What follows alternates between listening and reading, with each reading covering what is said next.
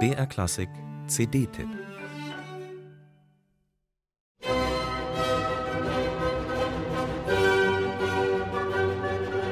Schon klar, jemand mit 90 ist nicht mehr ganz jung. Heute sind 90-Jährige aber wirklich keine Seltenheit mehr, im Gegenteil. Anders freilich sah das in der Zeit unserer Ur-Ur-Urgroßeltern aus. Derart hochbetagte Leute galten damals als eine Art von Weltwunder, eine absolut ungewöhnliche und deswegen fast mysteriöse Laune der Natur.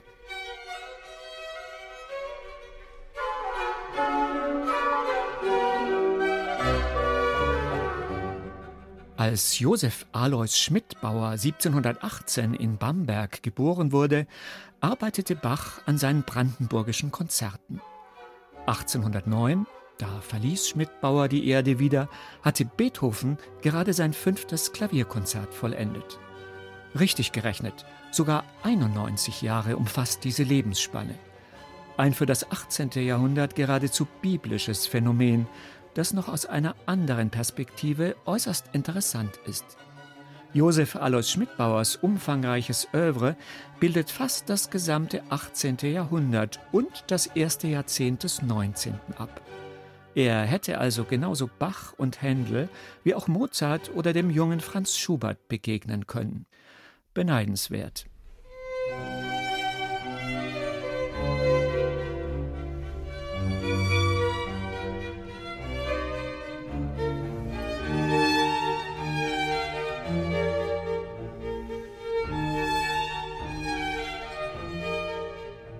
Eines der vielen Rätsel der Musikgeschichte. Warum sind die Werke aus Schmidtbauers Feder gleich nach seinem Tod von den Konzertpodien verschwunden und werden erst jetzt nach und nach wiederentdeckt? Warum kennt ihn eigentlich keiner? Wirklich sonderbar, denn hier geht es um wunderbare, elegante und vor allem außerordentlich gut geschriebene Musik.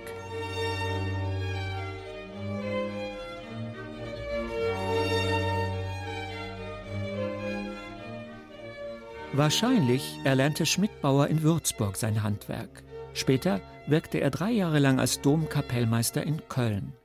Von dort ging er nach Karlsruhe, wo er aus der badischen Hofkapelle ein modernes Orchester formte.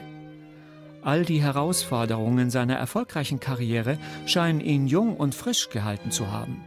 Mit 85 stand er noch höchst aktiv im Beruf.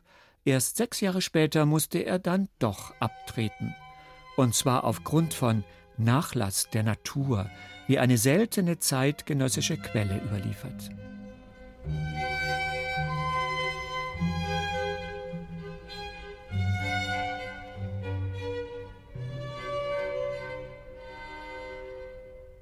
Man möchte die neue Aufnahme von vier der etwa 40 Sinfonien Josef Alois Schmidtbauers gar nicht mehr weglegen, sie immer wieder hören, sich jedes Mal an anderen Details freuen und die Energie dieser Musik aufsaugen.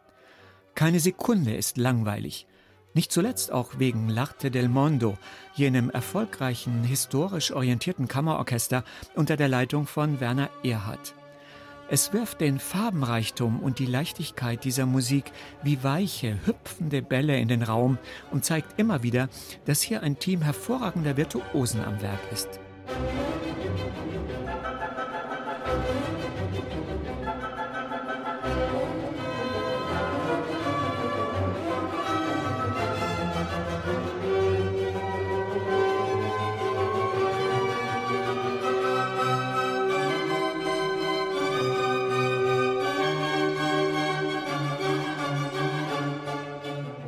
Wer Schmidtbauer kennenlernen möchte, ist mit dieser Aufnahme bestens gerüstet. Irgendwann muss man schließlich anfangen mit längst fälligen Entdeckungen. Und oft sind es ja gerade die überraschenden Begegnungen, die dann zur großen Liebe werden.